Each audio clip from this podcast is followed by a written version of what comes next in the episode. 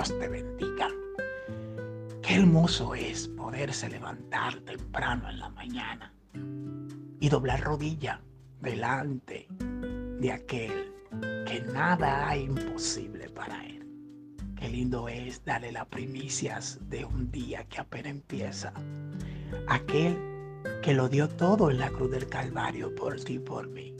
Y es que cuando reconocemos la muerte de Cristo en la cruz del Calvario y su resurrección, y que hoy está a la diestra del Padre intercediendo por ti y por mí, eso no tiene precio para aquel que reconoce la vida. Y la palabra por el día de hoy la vamos a estar leyendo según 1 de Corintios 15, 15, 58. Primera de Corintios, escrito por el apóstol Pablo. El apóstol Pablo nos da un consejo a través de esta escritura hoy y nos dice, así que hermanos míos, amados, estar firmes y constantes, creciendo en la obra del Señor, siempre sabiendo que vuestro trabajo en el Señor no es en vano. Aleluya. Bendigo a Dios por esta palabra del apóstol Pablo. Muchas veces nosotros buscamos a Dios por lo que Dios no puede dar. Muchas veces nosotros buscamos a Dios por la necesidad en la que estamos pasando o por la situación que estamos atravesando. Solamente nos acordamos de Él en el momento que estamos atravesando. Una cosa es ver la realidad y otra cosa es hablar de ella. Son dos cosas muy diferentes. El que está viviendo la realidad de la vida, el que está pasando el trago amargo, no es lo mismo que el que lo está mm, viendo, porque el que está pasando por ese camino es difícil. Pero qué bueno es saber que el apóstol Pablo, a través del Espíritu Santo, nos da el consejo del día. Para mí ha sido un consejo que quiero atar desde, hoy en mi corazón. Hermanos míos, amados, estar firme. Lo primero que una persona en Cristo debe de tener es identidad.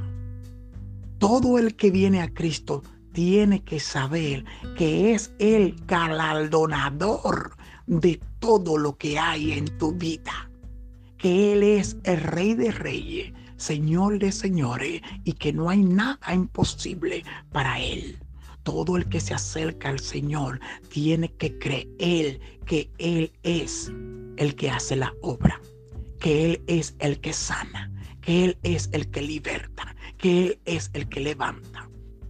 Y estar firme, firme, con tus pies sobre la roca, para que sea Él quien te mueva cuando tiene que moverte. Y constante, cuántas personas que se acercan al Señor porque un sentimiento de amor tocó su corazón, pero ya que salen de la iglesia, se le olvidó que levantaron las manos, se le olvidó que Jesús existe eternamente y para siempre. ¿Cuántas personas se acercan llorando al altar porque le diagnosticaron cáncer terminal? ¿Cuántas personas se acercan a Dios solamente por el problema y no por, para estar firme y no para estar constante, adorándole, bendiciéndole, exaltándole, glorificándole en todo tiempo? Me da pena y me apeno y mi corazón realmente se duele cada vez que persona usa el nombre de Jesús solamente para mencionar el nombre, no sabiendo el poder que hay en ese nombre. Yo no uso el nombre de mi maestro en cualquier cosa. Yo trato cada día que voy a usar el nombre, que sea Él, el nombre de Él, haciendo la voluntad en mí y en aquellos que oro. Yo no uso ese nombre por usarlo. ¿Cuántas personas usando el nombre de Cristo? En vano, en vano, porque no hay firmeza, no hay constancia, no hay amor, no hay, no hay entrega, no hay un corazón para Él. Me duele cuando veo eso. Pero qué bueno es saber que Dios sigue siendo misericordioso y que Él conoce tu corazón y Él sabe cada uno de tus pasos.